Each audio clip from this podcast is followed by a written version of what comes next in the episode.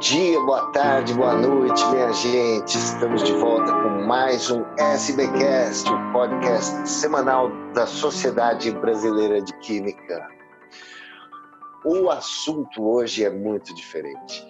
Em 2015, o professor Aldo Zarbin, da Universidade Federal do Paraná, ele era então o presidente sucessor da Sociedade Brasileira de Química, ele organizou um simpósio na reunião anual chamado A Química na Arte e a Arte na Química, que reuniu três químicos cujos trabalhos de formas diferentes estavam relacionados à arte.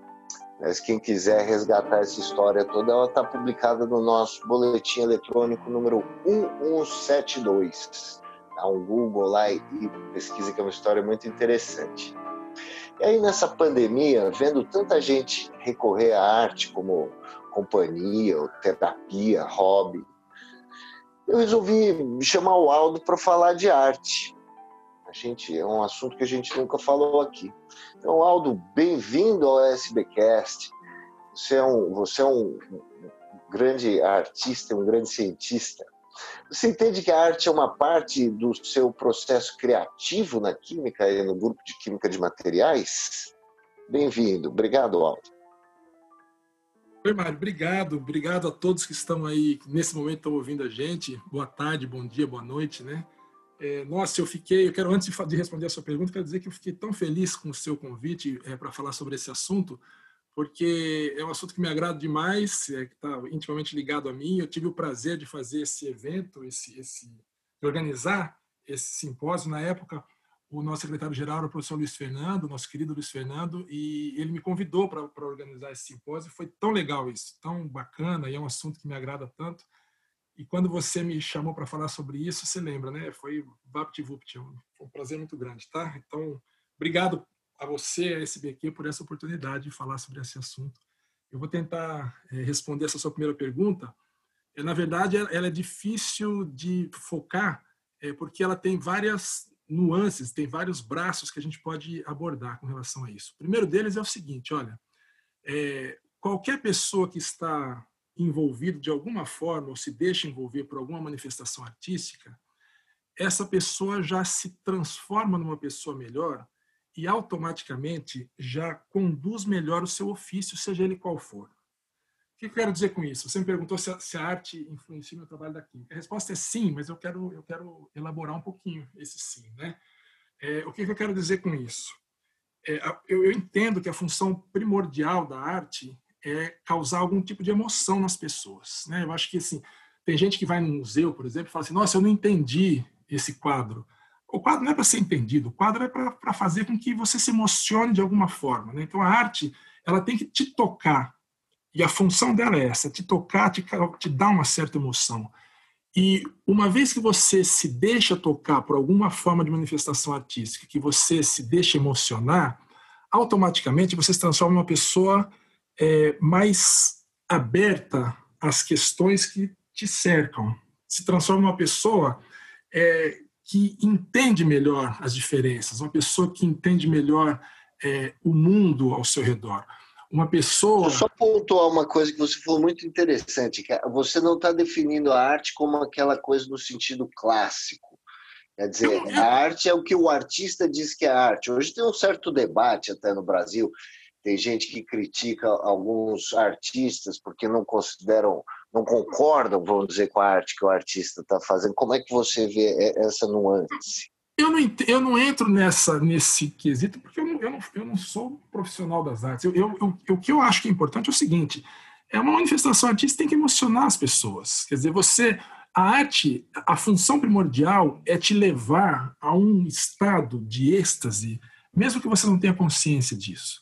Mas a função primordial é deixar as pessoas no estado de êxtase, que consiga enxergar o mundo de uma forma mais humanitária, enxergar o mundo de uma forma melhor e conseguir enxergar a si próprio de uma forma melhor. Quando você se deixa emocionar, é, você entra é, dentro de você mesmo e você consegue se enxergar melhor, você consegue lidar com os seus, com as suas é, é, é idiosincrasias, com os seus problemas, você consegue lidar isso melhor. E você consegue se transformar numa pessoa melhor para aqueles que estão ao seu redor, para o mundo ao seu redor. Então, como que eu vejo isso na, na relação com o ofício de qualquer pessoa? Veja, um, ah, pega um profissional qualquer, um jornalista como você, Mário, faz o seu trabalho melhor se você está aberto para enxergar as diferenças, para enxergar é, é, ou se colocar no lugar do outro, se você está com a mente desprovida de preconceitos, se você não é uma pessoa que está vivendo num mundo polarizado, e a arte faz com que, com que você é, atinja esse ponto. Então, o jornalista é melhor, o policial militar é um policial melhor, se, tá, se, se deixa é, é, dominar pela arte. Né? Então, aliás, tem exemplos opinião, fantásticos né, de policiais militares que gravam raps ou que, que fazem música e que até atuam na comunidade com isso. Sem, sem dúvida nenhuma. Mesmo. Sem dúvida nenhuma. Então, como é que você chega, por exemplo, na química que você me perguntou? Poxa, é, é, em primeiro lugar, então, na, na, forma mais linear de enxergar isso, é, qualquer cientista, qualquer químico, qualquer profissional é um profissional melhor se se deixa emocionar por qualquer tipo de manifestação artística, como é pelo simples fato de que qualquer pessoa é um cidadão, um ser humano melhor, se se deixa emocionar por alguma forma de educação, de, de, de, de manifestação artística. Isso é um ponto. Agora, quando a gente fala em ciência, Mário, isso é mais importante ainda. E eu vou te falar num primeiro ponto, aonde eu quero chegar. É, o trabalho do cientista é um trabalho que não é um trabalho de, de relógio de ponto. Né? É, a gente não faz ciência o seguinte, olha, eu vou às 8 da manhã, eu, eu bato o ponto e depois às 5 da tarde eu vou embora. O trabalho do cientista é um trabalho que nos consome. E a gente gosta disso, não estou falando disso de forma é, é, é martirizada, né? A gente gosta disso, é, é, isso, isso, nos vicia. Então, é uma coisa que a gente está 24 horas por dia. Se tivesse 24 horas e um minuto cada dia, a gente estaria 24 horas e um minuto totalmente envolvido. É um trabalho intelectual que a gente não se desfaz, não, não, não larga dele quando volta para casa. A gente está cozinhando e pensando naquilo, a gente está é, conversando na, na, na, durante as refeições e pensando naquilo, a gente está tomando banho pensando naquilo. Porque o trabalho intelectual é assim. Então. É, é, é, é, um processo continuado, eterno, é um processo Exato. criativo que não para. Né? Criativo e, e, e, executor também. Né? Exatamente, exatamente. Então, quando você tem um trabalho como esse, se você não se permite de vez em quando é, desligar, e o desligar não é desligar no sentido de eu não quero mais pensar nisso. Desligar é simplesmente abrir a sua mente para coisas diferentes que possibilitam que quando você volta a pensar naquilo, você já estava pensando diferente, você está pensando melhor. E você está fazendo aquele trabalho criativo melhor. Então, cada vez que você se deixa é, envolver por uma canção, por uma, uma peça de teatro, por um filme, por uma poesia, por um livro, por uma, uma tela, por uma, uma, manifestação artística qualquer, você é, faz com que a arte entre em você e te emocione dessa forma, e esta emoção, que esse, esse tipo de sentimento que foi alterado dentro de você, quando retorna para o seu trabalho intelectual, o trabalho agora científico, você não está pensando mais da mesma forma. Aquela emoção toda vem junto. E isso, logicamente, que melhora o seu trabalho. Entende? Então, eu acho que, esse, veja, se você pegar a história. É uma injeção de competência subjetiva, alguma coisa Exato. assim. Não, é muito raro eu não consigo lembrar, conhecer, eu não conheço ninguém, mas não posso afirmar taxativamente, mas é muito raro você conhecer algum grande cientista que não tenha uma relação direta com alguma manifestação artística. É muito difícil você encontrar isso. Todos os grandes cientistas que apareceram na história aí têm uma, uma, uma relação direta com alguma forma de arte, porque isso faz parte. E, além do mais, um segundo ponto que eu acho muito legal é pensar o seguinte: é, não só a manifestação artística vai te tornar um cara melhor é, no seu trabalho. Mas a ciência e as artes, elas, elas têm a mesma, a mesma raiz. Elas bebem a mesma fonte. Vejam, o, qual é a palavra-chave para qualquer manifestação artística de sucesso, diferencial? A palavra-chave é criatividade. É a mesma palavra para ciência, Mário. Você não é, veja, você não é um grande cientista se você não tiver criatividade.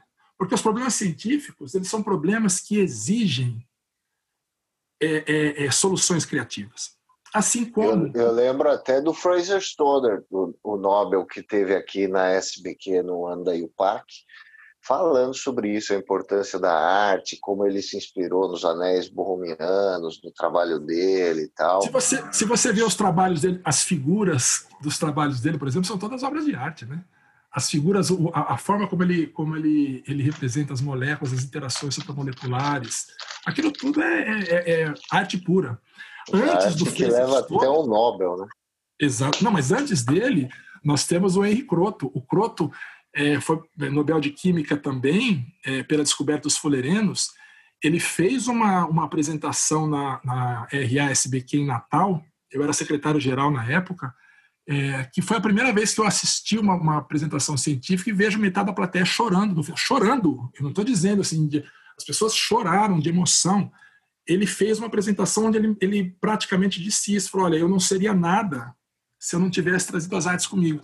Os fullerenos, por exemplo, que ele descobriu, que são essas moléculas esféricas de, de 60 átomos de carbono, ele, o nome fullereno vem de um arquiteto, Buckminster Fuller, que tinha umas, umas é, estruturas geodésicas é, parecidas com a, a, estrutura molecular do fullereno, e que o Croto se inspirou e lembrou disso quando ele era estudante, de ver esse, esse arquiteto fazendo essa obra linda, e ele fez essa relação e, e deu o nome da molécula que ele descobriu, um dos descobridores de Fullereno. Então, essas, essas formas são muito famosas, assim, se algum, se algum ouvinte não, não, não conhece, eu acho que é aquela do Epcot Center, não é isso? Quando construíram o Epcot Center, ela foi isso, uma estrutura assim. E o Croto era muito ligado ao ao teatro também, né? Ele falava sobre isso, ele estudou teatro, se não me engano. Ele foi ator ele... amador, né? Ele, che... ele chegou a, a, trabalhar em teatro na, na, na, juventude. A palestra que ele fez lá em, em Natal, veja que foi uma das últimas apresentações, porque ele morreu pouco tempo depois, acho que um ou dois anos depois lá de, da, da, da RR Natal. Ele mostrou assim, ele tocava violão na juventude, ele foi é, é, é ator de teatro, ele fez teatro amador, ele participou de grupo de leitura, ele fazia poemas, ele mostrou lá um poema que ele fez para a esposa. Enfim. É, é, no... né? dizer, o, o, o, o, o Stoddard, que você falou, é a mesma coisa. Quer dizer, ele, o tempo todo ele deu é, claramente a importância. Agora, é, eu não estou dizendo aqui que é o seguinte, ah, então você quer ser um bom, você quer ganhar um Nobel, então você vai lá e se obrigue a, a assistir obra de arte. Ou, ou, ou, a, gostar de arte. Não é disso que eu estou dizendo. Eu estou dizendo que a pessoa que gosta, porque você não se obriga, né? Mas você treina, você treina. Você, desde cedo, você pode se acostumar a fazer, é, a gostar de arte, né? E, Sim, e a arte só, só funciona se ela realmente se emocionar. Você não vai falar assim, opa, então peraí, deixa eu ser um cientista bom, então eu vou lá e vou. Eu odeio cinema, mas deixa eu começar a assistir os cinemas aqui, os Não é disso que eu estou falando. Eu estou dizendo que as pessoas que têm este convívio é, com esse, mundo artístico tende a ser um cientista melhor, isso, é, isso não tem a menor dúvida. E que... Ah, mas o, o potencial para gostar de arte, não acredito que todo mundo tem, né? Sim. Mas também uma boa Mário... introdução, uma boa introdução assim para temperar a vida, assim, acho que quem quem é introduzido à arte dificilmente recusa. É, mas também muita gente não tem, não tem acesso por falta de oportunidade, sabe? É, tem uma, uma coisa muito, muito é, desgastada que se diz aqui no Brasil, assim, assim não, porque é, obra de arte é um negócio elitizado, vírgula, é uma vírgula, entendeu? Você dá, você dá acesso às pessoas, se elas têm acesso a coisas sofisticadas, as pessoas normalmente gostam e se deixam emocionar. É uma questão de hábito mesmo. Você não pode exigir que uma pessoa que nunca é, na vida ouviu uma, uma música de orquestra é, vai ouvir pela primeira sabe, com 50 anos de idade, nunca na vida vai ouvir pela primeira vez e vai falar assim: nossa, como eu adorei isso. Mas se você mostrar gradativamente, quer dizer, uma primeira vez, uma segunda vez, e mostrar é, tudo que está envolvido ali por trás, de alguma forma isso vai tocar as pessoas, entende? Ah, mas você, então, você pode não ter orquestra, mas você tem a juventude da periferia toda no hip hop, na arte dos grafites, em teatro, quer dizer, você tem... E é né, a arte, ela está presente, né? Ainda bem, né? Porque é isso, né? A arte, no fundo, assim, a manifestação artística é a história cultural de, de um povo, Né, Agora, vê, deixa eu retomar é... um pouco aqui, você estava tá falando em história cultural do povo. Aqui no Brasil, a gente tem, por exemplo, o Paulo Vanzolini, né, que é um zoólogo de, de nível mundial, batizou diversos táxons e tal.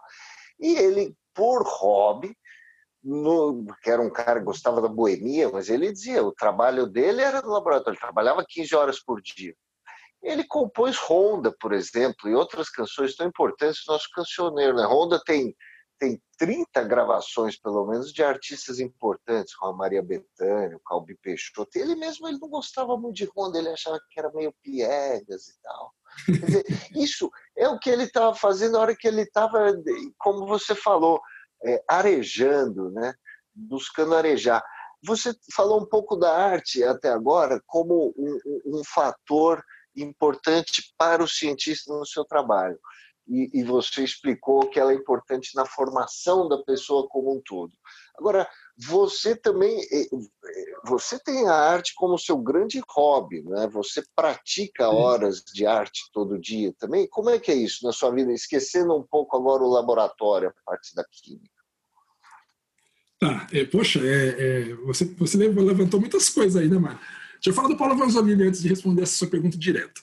O Paulo Mazzolini é o sujeito que eu mais invejo na vida, viu? Porque ele é, é inveja, inveja saudável. Poxa, é um cara que, que fez muito bem a, as minhas duas paixões. Né? O, o, Leonardo da Vinci também, tá? Mas aí, como o Paulo Mazzolini é, é brasileiro e está mais perto da gente, e, e, foi contemporâneo, né? Eu vivi no planeta na mesma época que ele, então eu vou ficar com ele aqui. Que é, é, é fazer, é fazer ciência e, e música, né? É engraçado isso, Paulo Vanzolini, um grande, grande cientista. Ele, não sei se você sabe, você que está no estado de São Paulo, o Paulo Vanzolini foi um dos criadores. Puxa, espero não estar tá cometendo nenhuma, nenhum equívoco, mas eu acho que não. O Paulo Vanzolini foi um dos idealizadores da FAPESP. Foi, entende? foi sim. É, foi, é. ele, o, o, Paulo Vanzolini é um cara assim, ele foi diretor do Museu de Zoologia da USP por muito tempo. É, foi o que você falou, é um cara extremamente importante, é, tem um trabalho científico altamente reconhecido mas a, na população como um todo o reconhece como é, como músico, né? Como sambista. Samba, você fala samba de São Paulo das antigas era era Paulo Vanzolini e a Danila Barbosa, né? E você vê, é, eu acho que é impossível qualquer pessoa tentar fazer aí uma lista, sei lá, das, das canções que mais é, mais representativas do cancioneiro brasileiro e Ronda não está incluído, né? E Honda é Tem uma história engraçada. Tem uma história engraçada de Honda, porque o Caetano gostou tanto e homenageou Honda no final de Sampa. E ele põe os últimos versos de Honda. Agora, o Vanzolini, eu não sei se por cacoete do científico, não, mais de tantos versos é plágio. Se foi uma homenagem, eu não entendi muito bem. o, o Aldir Blanc tem uma canção lindíssima, que é uma outra pessoa que eu invejo muito, que nos deixou esse ano.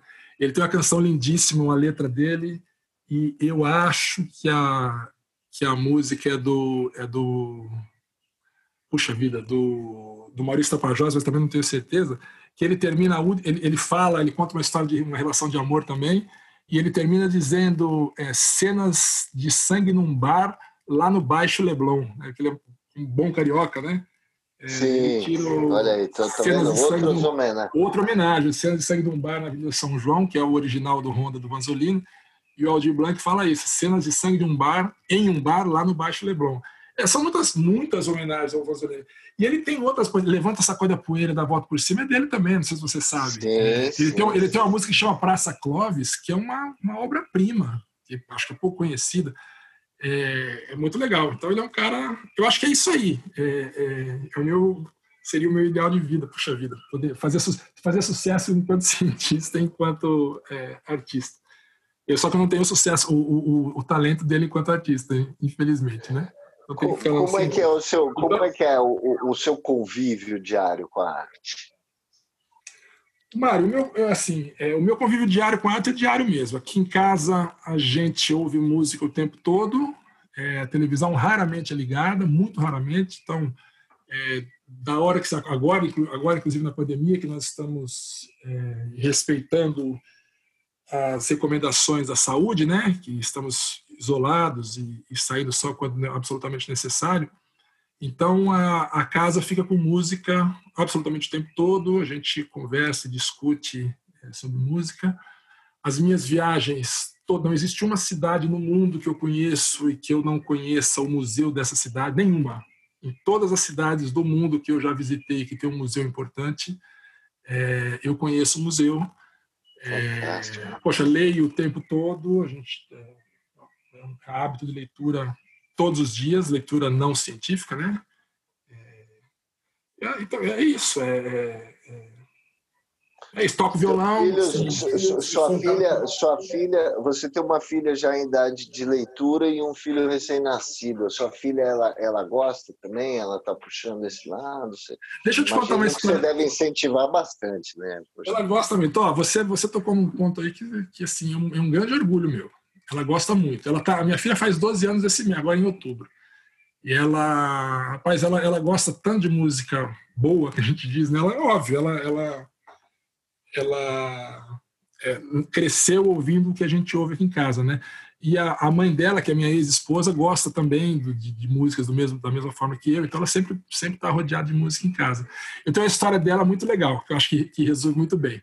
Ela tinha puxa, acho que uns seis ou sete anos, se tanto, é, numas férias de julho, eu estava, eu saí com ela para passear, é, com o rádio ligado, ela atrás da cadeirinha assim, e aí começou a tocar. Eu, eu ouço a rádio educativa aqui em Curitiba, que é uma rádio absolutamente fantástica, de música de alta qualidade, e começou a tocar uma música do Tom Jobim. E a minha filha, com seis ou sete anos, falou assim: pai, essa música é do Tom Jobim. Aí eu quase explodi de alegria dentro do, do, do carro. Falei assim: sim, filha, é do Tom Jobim. Essa música realmente é do Tom Jobim, você tem razão. Aí ela parou, ouviu assim e falou assim: Eu acho que o Tom Jobim é uma pessoa muito importante. Aí você imagina, né? O, o pai quase explodiu de felicidade. Então é isso, a minha fi... rapaz, a minha filha, ela, ela, ela mandou uma foto para as amigas do WhatsApp de uma foto que ela tirou com o Luiz Tati, num show do Rumo. Quem conhece o Luiz Tati hoje, acho que 90% das pessoas que vão ouvir o que a gente está falando aqui, acho que talvez não eu sou fã absoluto. E minha, minha filha canta as músicas do. Ela ouve Rumo, ela ouve grupo Rumo. É, assim, ouve, ouve Tom Jobim. Eu lembro óbvio, do Carnaval do Geraldo, do grupo Rumo. Pois é, exatamente. Pô, fantástico. É, é, é, é, e o seu filho, o seu filho, você batizou com o nome de um grande cientista, não foi? Não, não, de um grande poeta, Vinícius. Meu filho chama, é... chama Vinícius. Muito bem. Alda, a gente está chegando aqui no, no, já perto do fim do nosso SBcast. Queria fazer um bate-bola rapidinho. Assim. Qual museu você indica no Brasil para os nossos ouvintes e por quê? Ah, eu indico. Ah, é, depende. Eu indico dois. Vou indicar dois. Eu indico o MASP, que eu acho que é o museu mais completo aí em São Paulo, e eu indico o Museu Oscar Niemeyer aqui em Curitiba, que o próprio museu já é uma obra de arte. É... Ah, é, são muitos, mas esses dois eu acho que. Esses dois. Tá bom. E um escritor, uma escritora e um livro para o nosso ouvinte? O que, que você indicaria? É... Ó, um, um, livro que me emocionou muito quando eu li pela primeira vez chama Encontro Marcado, Fernando Sabino. É um livro que me emocionou, me emocionou muito por, porque eu é, eu senti muitas coisas daquilo. Mas, é, puxa vida, eu indico, sei lá, talvez Mate Vida Severina, é, eu indico o Grande Sertão Veredas. Vou falar só de brasileiros, tá? Indico. Não só de brasileiros. Só de, indico... só de mineiros, muito bem. Porra, coincidentemente, é, só de. É. Muito bem, é belo. Né? Qual, é, qual o pintor que poderia decorar o seu laboratório? Ai, ai, ai. Van Gogh, eu acho. Van Gogh. É. E, e na música, quem que são os seus preferidos? Eu sou um cara de MPB, mas quer dizer, eu, eu gosto de música, eu, eu, brinco assim, eu gosto de música boa, né? Eu é. adoro, eu sou fissurado pela música americana, sabe? Pro jazz, pelo jazz e blues, é, e pelo rock também, rock inglês, rock americano. Isso é surpresa mas, para mim, pô, é legal. É, não, eu sou, pô, eu gosto demais, demais. Mas o meu negócio é MPB mesmo, é a coisa que mais me toca profundamente. E aí é legal, é, é legal, é interessante que assim, Eu não tenho assim uma MPB é um período, rapaz, eu sou fissurado por MPB. Se você pega lá desde os do, de a pré-bossa nova, é, sabe, Cartola, Dorival Caymmi, é, é, enfim, Braguinha. Gênios, a gente tem uma história de gênios. Né? É, Noel Rosa, pelo amor de Deus, Noel Rosa, né? Aí você pega a bossa nova, que foi aquele sopro de novidade, aquela coisa tão incrivelmente maravilhosa, aquela mudança de, de patamar né, que a gente atingiu culturalmente no Brasil, né, não só na música, que, que veio no Bojo trazer tudo isso junto. Aí logo na sequência vem os caras logo depois da bossa nova, quer dizer, o Caetano e Gil com a Tropicália, aí vem Chico Buarque, é, que para mim é, é o cara, né? Aí vem João, Bo, João Bosco com o Adir Blanc, que também é outro cara. É, poxa, Djavan, isso, é isso. E essa meninada nova também, isso é uma Camila Nascimento, pelo amor de Deus, o que o Camilo Nascimento fez na música, né? E que os mineiros fizeram. Uhum. E, e, aí e é legal, assim, esse país é muito criativo, rapaz, é um país muito rico, é, é, culturalmente falando. Você pega, tem uma meninada nova que está chegando aí. Tem um grupo é, lá no, no do, do, Recife, que é o Cordel do Fogo Encantado. Cara, o que, que os caras fazem, assim, já não é tão novo assim, né? Mas é bem mais recente coisa absolutamente fantástica, né? Então tem muita. A música brasileira é rica demais, então eu, eu fico mais ou menos por aí, sabe? Ah, que legal. Eu vou só uma correção. Você começou a me corrigir. Realmente, o João Cabral de Melo Neto ele é pernambucano, autor de Morte e Vida Severino, né? Os outros eram mineiros. Agora, sobre a música americana que você falou, você sabia que o Tom Jobim tem um diagnóstico da música americana? Ele diz que todo cancioneiro deles do, do começo do século XX vem dos noturnos do Chopin. É. é, tem, é, é o, eu acho que o Wisnik, o tem um trabalho mais ou menos relacionado com isso também, se eu não me engano, sabe? É muito legal. legal. O Tom Jobim tem uma história, a história do, do CD, de, do CD, CD não, do LP dele com o Frank Sinatra, é uma história fantástica, porque o Frank Sinatra já é o grande Frank Sinatra, né, a voz já, e o Tom Jobim no bojo do, da, da, Bossa Nova, que fez muito sucesso mundial, né? Eles foram gravar um, um, um, disco juntos. Inclusive, ele foi proibido, o Tom Jobim foi proibido de tocar piano no disco. Ele teve que tocar violão porque combinava mais pro, com o Latin Lover, sabe? Com a imagem do, do latino tal. Coisa absurda. É. Mas ele, você tem, tem imagens assim da pré-gravação desse disco que ele, ele ensinando repetidas e repetidas e repetidas vezes é, é, como, como cantar determinadas para o Frank Sinatra, que ele não conseguia pegar a, a malemolência, sabe? O jogo. A, a, bossa nova, né? Ele não conseguia. O Stan Getz, que gravou o CD com o LP também, com o João Gilberto, a história é a mesma coisa. Quer dizer, o João Gilberto repetindo, repetindo, repetindo, para o Stan Getz fazer aqueles solos que não foram improvisos, porque eles não conseguiam, é, tinha dificuldade realmente de entender. O grau de sofisticação da bossa nova é um negócio fantástico, coisa absurda. Né? O, absurda. Muito, muito boa mesmo. Aldo, eu queria encerrar pedindo aqui uma coisa completamente diferente. Será que você tocaria uma musiquinha aqui para nós? Eu posso, eu posso fazer uma coisa aqui? Eu é, posso tocar uma música minha? Por favor, claro. Como ela chama? Ela chama Autorretrato. Deixa eu contar rapidamente. Essa música, na verdade, é letra minha e música de um grande, assim, monstruoso músico paranaense curitibano chamado Diego Favetti, a música dele. Essa música, é, essa letra, eu estava voltando da casa dos meus pais, que é no interior de São Paulo, em Matão. É, eu estava com o carro alugado, indo para São Paulo para pegar o voo para voltar para Curitiba. E ouvindo rádio, rádio notícias, e, e começou a vir notícias da, da, da situação que nós estamos vivendo hoje em dia, né? E alguma notícia dessa que não vou falar aqui para a gente não azedar, mas é, aquilo me deixou tão indignado e começou a me doer fisicamente, sabe? Comecei a sentir dor, assim, de tão indignado que eu fiquei com aquilo. E aí eu meio que vomitei essa letra, assim. Eu, eu, eu deixei o carro na, na locadora, lá em Congonhas, e escrevi isso de uma vez só.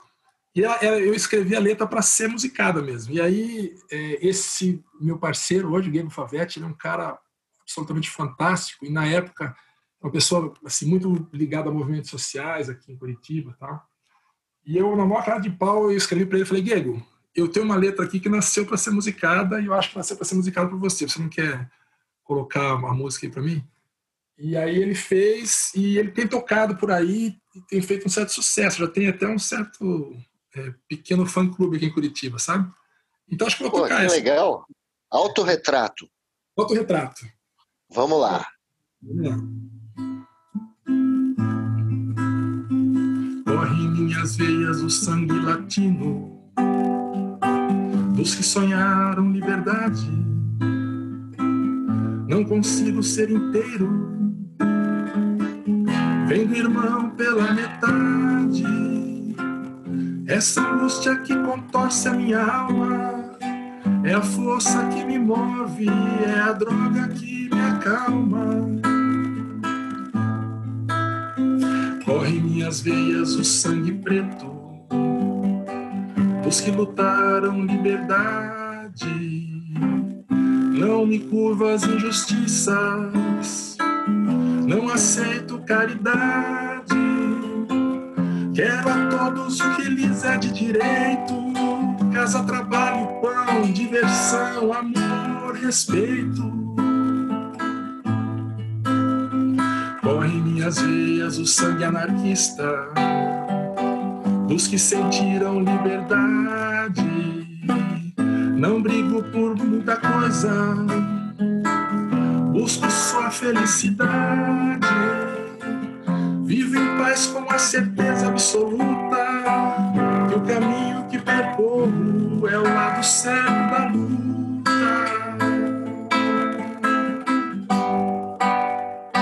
O lado certo